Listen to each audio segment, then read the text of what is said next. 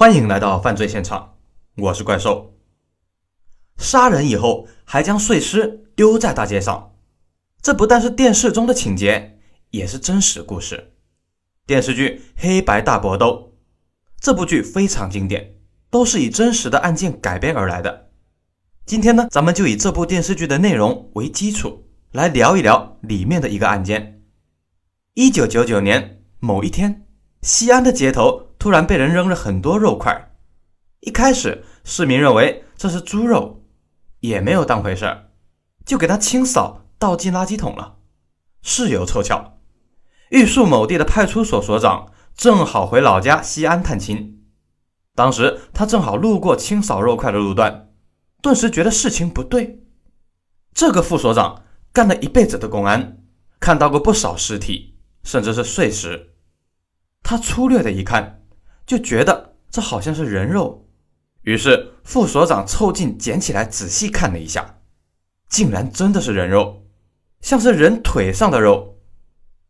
副所长吃了一惊啊，立即联络西安的同行，西安刑警立即出动，封锁了现场，还出动了一些警犬。经过法医鉴定，这确实是人肉，是碎尸块。这下整个西安都震动了。碎尸案在全国不少见，但从没有听说过哪个犯罪分子敢把尸块扔在街头上，还到处乱扔的。刑警们相当的愤怒，都认为这是歹徒的公然挑衅。似乎歹徒是这么想的：我就算把碎尸扔到大街上，你们也破不了案。然而，胆大妄为的歹徒并没有停止扔尸块，随后的几天，又有部分尸块被顶风扔到街上。当时市面上谣言四起啊，一种说法是杀人犯把人杀了以后做成了红烧肉，用不掉的肉就扔在大街上。这种谣言造成了社会恐慌，给刑警们带来很大的压力。经过法医的拼接啊，这是一个成年男性的尸体，没有脑袋。腰部还少了一截。根据分析，死者是在无意识的情况下被人勒死或者勒晕，丢入一个冰柜被冻僵的。尸体被冻僵以后，歹徒用板锯之类的东西给它锯开了。根据分析，歹徒锯开尸体，歹徒锯开尸体至少花费了七八个小时，尸块被锯得非常的工整，可见呢，这个歹徒的心理素质非常的高。要知道，即便是专业的医生，也没有这种心理素质。由此，特大冷冻碎尸案被列为专案，开始了繁琐的侦破过程。具体的情节呢是秘密，咱们就按照电视剧来说，大体是一样的。尸体没有衣服，也没有随身物品，没有头，根本无法确定身份。更重要的是，经过全市查询失踪的人口，仍然毫无收获。这一时间失踪的人不是妇女、儿童，就是老人。根本没有听说过有男性中年人失踪，失踪人口查不到，只能尽量通过尸检来确定了。法医认为，这个死者呢，年轻时候可能住在农村，因为营养不良，死者小时候还有肌肉发育不良的问题，他的皮肤很黑，似乎是常年做农活的人，手脚老茧也很多。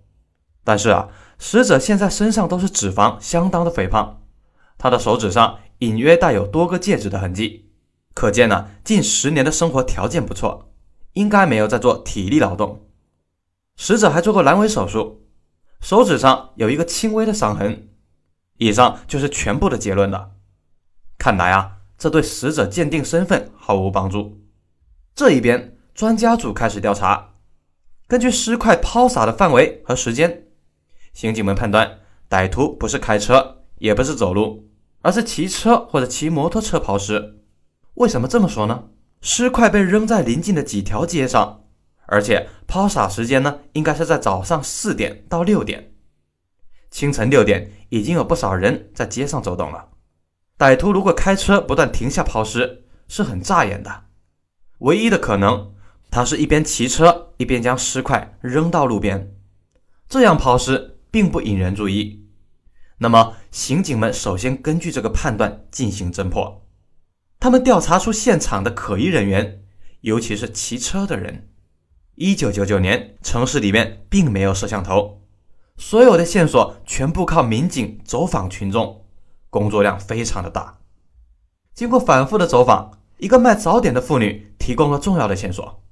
经过激烈的思想斗争，这个妇女对刑警们说了一件怪事：那天一大早六点钟，妇女看到一个熟人骑着三轮车反复的路过现场，行迹诡异。这个人是他的一个街坊，外号叫做白条鸡。刑警们立即对白条鸡进行了背景调查，立即发现他有重大的作案嫌疑。白条鸡自幼父母双亡，靠亲戚抚养长大。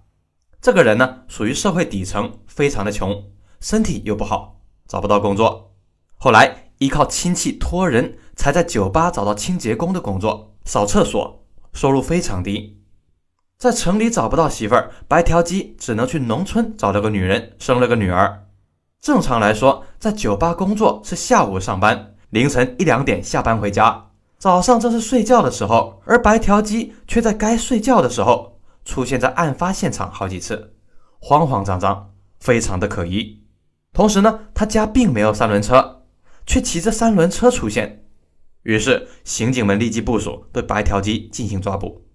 谁知道白条鸡这个小子警惕性相当的高，警察刚刚站在门口。白条鸡就抛弃妻女，翻墙逃走，窜入小巷之后不知去向。刑警们无奈啊，只能带走了他的妻女调查情况。谁知道白条鸡的老婆嘴很严，不承认丈夫有什么问题。你家男人都做了什么坏事？没没有啊，他老实巴交，什么坏事也没做过。那他见到我们跑什么跑？他这个人胆子小，估计怕惹麻烦，不做坏事，怕惹什么麻烦？你不说实话，那天早晨你男人干了什么去了？怎么还骑着个三轮车？我什么都不知道啊！那天我带着我女儿早早睡觉了，什么也没有看到。他这个人从来不让我管他的事儿，我多问一句他就骂我，还要打我。刑警无语。就在刑警不断审问他的时候，白条鸡却打来了电话，于是就有了一番有意思的对白：“喂，这里是刑警队。”我知道你们是刑警队，我要和你们领导说话。那你说吧，我就是领导。你们给我听着，我知道你们把我老婆孩子抓走了，马上把他们放了。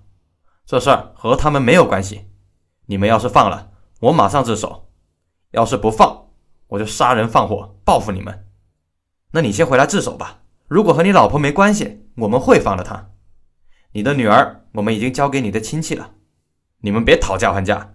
你们快放了我老婆，不然我跟你们拼命！随后电话挂断。这一边呢，经验丰富的刑警已经追踪了电话，发现是八十公里外的前线打来的。刑警们立即联络前线警方，要求协助。当地公安知道这是特大案件，不敢怠慢，拿着白条鸡的照片追踪到打电话的地方。说起来也搞笑，白条鸡的外形很容易辨认。它外号的由来，就是因为它骨瘦如柴，还曾喝醉酒，光着屁股在家门口的小巷里。于是前线警方赶到打电话的小卖部，在四面搜索。前线是个小地方，县城只有三四条街比较热闹，在这里搜捕并不困难。当地警方全部出动，很快在街上发现一个非常瘦弱的男人。经过照片的对比啊，这就是白条鸡。于是，当地警方迅速追上去，叫嚣报复社会的白条鸡其实胆子很小，他见无路可逃，束手就擒。刑警们非常兴奋呐，立即对白条鸡进行了突审。可惜结果是让人失望的，白条鸡根本不是杀人犯，他之所以反复出现在现场，是因为他正在偷东西。白条鸡供述，那天凌晨两点，我从酒吧下班回来，发现路边有一辆停着青海牌照的大卡车。时间太晚了，司机和押运都去旁边的小旅馆睡觉了，车子没有人看守，我就偷偷看了一眼，车上放着很多崭新的军大衣。你们也知道我家很穷，连女儿的学费都要交不起了，我心眼一动，决定去偷一些回去。我就急忙跑回家，推走了院子里邻居大爷的三轮车去偷大衣。我一共就偷了八捆啊，来回偷了大概有三趟左右。我这个人胆子小。手脚慢，偷到第三趟的时候，天已经半亮了。虽然车上还有大半车的大衣，我不敢偷了，我就赶快回家了。回家路上，我总觉得有很多人盯着我看，吓得我不行。那军大衣呢？我卖了七八成了，都在东门鬼市上买的。剩下的军大衣，我丢在一个亲戚家，谎称是我做生意进的货。那你说的谁能证明？哎，我媳妇儿她能证明啊，她当时帮我卸车来着。白条鸡涉嫌盗窃，金额不大，只被拘留了几个月而已，这条线索就断了。万幸的是，又有新的线索。一个街道干部提供了很重要的情报，他有晨跑的习惯，每天一大早就起床跑一圈。案发当天路过桥的时候，干部看到了一个骑着摩托车的人在地上摸索着，不知道在干什么。这个人戴着摩托车头盔，看不到脸，他的动作很急，感觉不是在干什么好事儿。干部开始也没觉得什么奇怪的，听说碎尸案以后，才回忆起这件事儿。他认为这个骑车的家伙很有可能是在扔尸块，但是啊，街道干部只知道摩托车是铃木王。其他一律不知道。无奈之下，刑警们又开始调查铃木王摩托车。这又是一个极度繁琐的工作，警方投入巨大的人力。经过排查啊，抓住了一些鸡鸣狗盗的小贼，并没有什么收获。直到最后，警方才发现一个车主有着重大的嫌疑。那么，又到了大家最不愿意听的一句话：欲知后事，咱们明天接着说。